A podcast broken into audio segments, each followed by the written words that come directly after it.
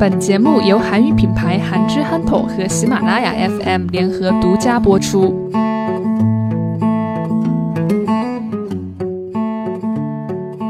大家好，我是韩之韩头的英时。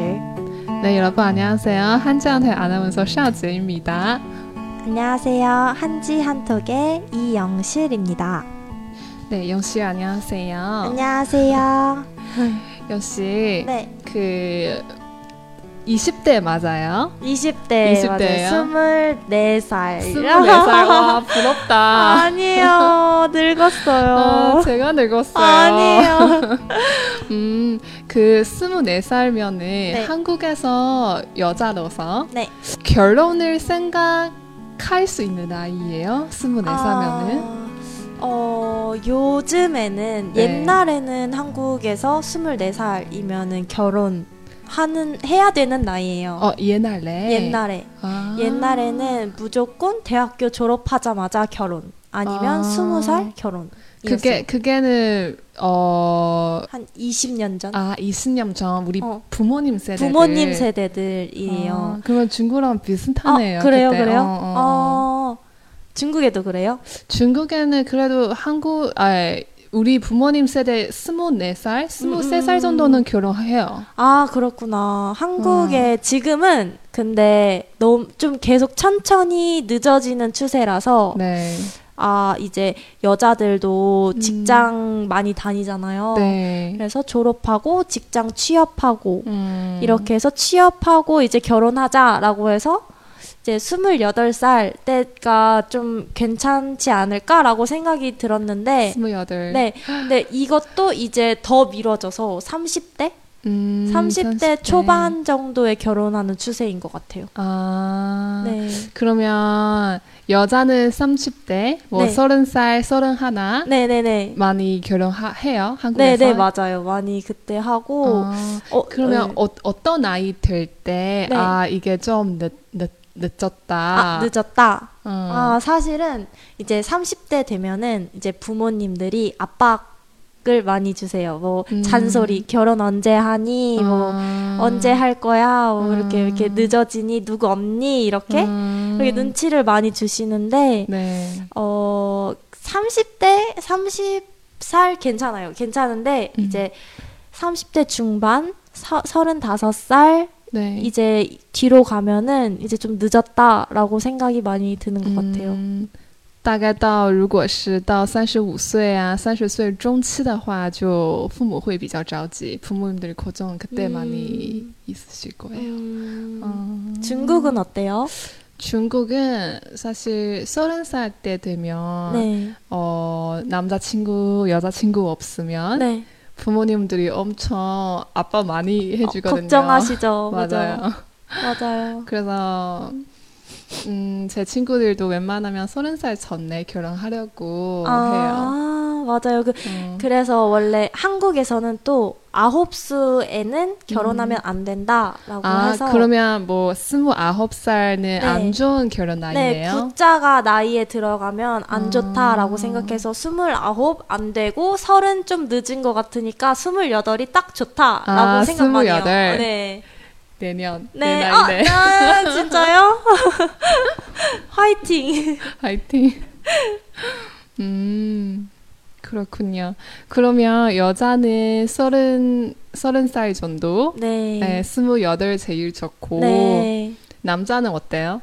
아, 남자는 또 다른 게 남자는 군대를 다녀오잖아요. 네. 한국에서는 2년 동안 남자들이 군대를 가요. 맞아요. 그래서 여자보다는 더 늦어도 돼요. 음. 사실 30대 초반에 남자가 결혼한다라고 하면 어, 빨리 결혼하네? 라는 어. 생각 들어요. 30대 초반에 네. 예를 들면 30 30 음, 30세? 33 서른네. 젊다. 34 젊다. 아, 젊다. 어, 되게 어, 빨리 신기해요, 결혼한다. 이게. 라고 생각해요. 어. 그리고 36 중반 때 이제 아, 할 나이 됐다.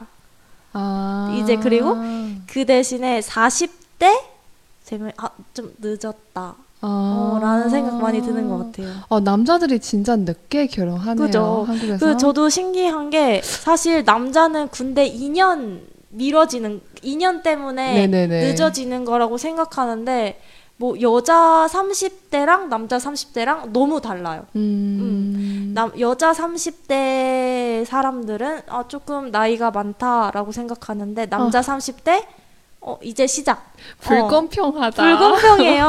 맞아요. 맞아요. 사회자인데 기분이 안 좋다. 아 어, 그러면 네네. 남자들이 뭐 30대 중반에 네. 그 이제야 이게 결혼할 나이다. 네네네. 여자는 뭐 30살, 28. 그러면 신랑 신부의 나이 차가 좀 있네요. 네, 보통 한국 사람들 생각하 요즘은 상관없긴 해요. 상관없는데 일반적으로 옛날부터 이렇게 좀 고정관념이라고 하죠. 네. 그런 거는 남자가 좀 네 살 정도 많은 사람. 좀 아, 4살 정도 많은 네. 사람. 음. 보통 네 살 차이는 궁합도 안 본다고 해서 음. 네살 차이가 되게 딱 맞다고 생각해요. 음. 그리고 대부분 남자가 많은 쪽, 음. 나이가 더 많은 연상. 아. 좋아해요. 그거는 중국랑 비슷해요. 아, 그래요? 음, 어. 나이 차 같은 경우는 어, 음. 그렇구나. 중국에서 남자들이 서른 살 넘으면 네. 또 부모님들이 아빠 많이 해요. 아, 진짜요? 그게 늦어요. 아, 늦어요? 늦어요. 아, 근데. 어, 그 1선 도시, 2선 도시 같은 네. 경우는 한국처럼 점점히 네. 늦어지고 있어요. 결혼 아? 그때가. 어. 그래서 30대 결혼하는 사람도 많고 아. 그래도 뭐 대부분은 아마 28, 29 정도는 결혼할 거예요. 아, 그래요? 네. 어. 아, 근데 요새 이제 진짜로 계속 결혼이 늦어져서 네. 30대 초반도 아, 빨리 음. 했다. 음. 라고 생각이 점점 드는 것 같아요. 음. 어, 맞아요. 영씨는 몇 살 정도 결혼할 생각이에요? 저도 기회가 되면 28살에 하고 싶은데, 음. 근데 너무 빨라요. 진짜 빠르다고 생각 들어요. 그리고 제가 음. 지금 24살인데 4년밖에 안 남았어요. 아, 4년. 근데 이제 취업도 안 했잖아요. 음, 졸업도 맞아요, 안 했어요. 맞아요. 네. 졸업하고 취업하고 음. 그러면은 순식간에 가잖아요. 맞아요. 시간은 진짜 빠르게 흐르다. 네, 그래서 음. 요즘은 또 어떤 생각 드냐면 연애만 하고 살고 싶다라는 생각 좀 아, 들어요. 이런 생각 한국인 지금 젊은 친구들 많이 많이. 하고 있어요. 진짜 많이 해요. 여- 그냥 연애만 하고 네. 싶고 결혼을 하고 싶지 않다. 네, 네. 어 저는 그게 조금 이해 안 돼요. 어, 진짜요? 네, 아. 중국인 으로서 아, 그게 다, 다른 수 중국. 사람들도 그렇게 생각해요? 그 연애만 하고 네, 결혼 네. 생각 없으면 네. 이게 깡패라고 해요. 진짜요? 깡패요? 어, 정말요? 저 깡패예요. 그러니까 네. 그게 네. 아마 그래서 젊은 어. 세대 문화 차이일 수도 있어요. 아, 그게 깡패라는 게 네. 중국어로 매우망라고 하는데 아. 그 그게 그냥 나쁘다의 뜻보다 네. 어 상대방이 이런 생각 가지고 있으면 네.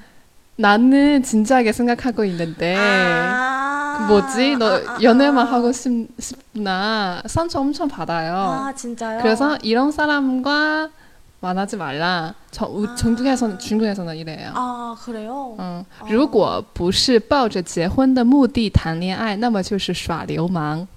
아. 네, 그런 말이 있어요. 아, 그렇구나.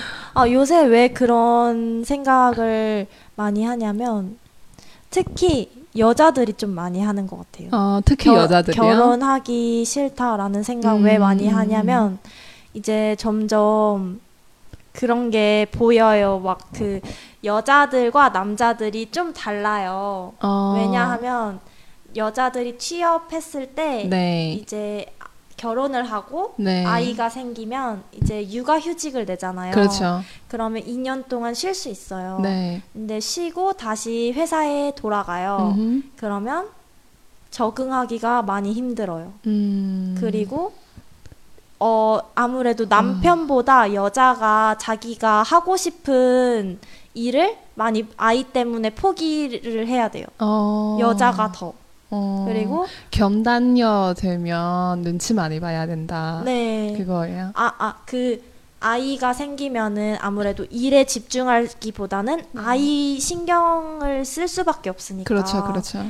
회사에서 좀 많이 안 좋아하긴 해요. 음, 그러면 이런 이야기 들을 때 네. 제가 드는 생각은 네네. 아, 가정과 남편과 아이보다 네. 이런 것보다 네.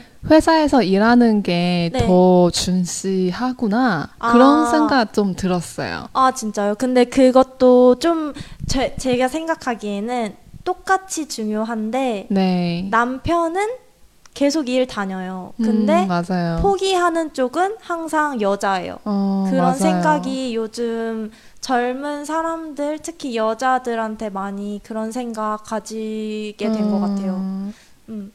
뭔가 똑같이, 똑같이 결혼해서 네. 똑같이 아이가 생겨서 같이 아이를 키우는 건데 네. 분명히 역할 분담이 있어야 돼요. 맞아요. 하지만 내가 하고 싶은 일이 있는데 음, 그둘 명 중에 한 명이 포기해야 된다라고 음. 하면 여자가 많이 포기해요. 음, 옛날부터 네, 이런 관념이 있어서. 그리고 음, 옛날에는 아, 어, 옛날에는 보통 가사일이라고 하죠. 집안일. 그렇죠. 네, 집안일. 집안일은 여자가 많이 했어요. 네, 네. 그러다 보니까 집안일에 뭐 가- 청소, 빨래는 물론이고 아이 키우는 거.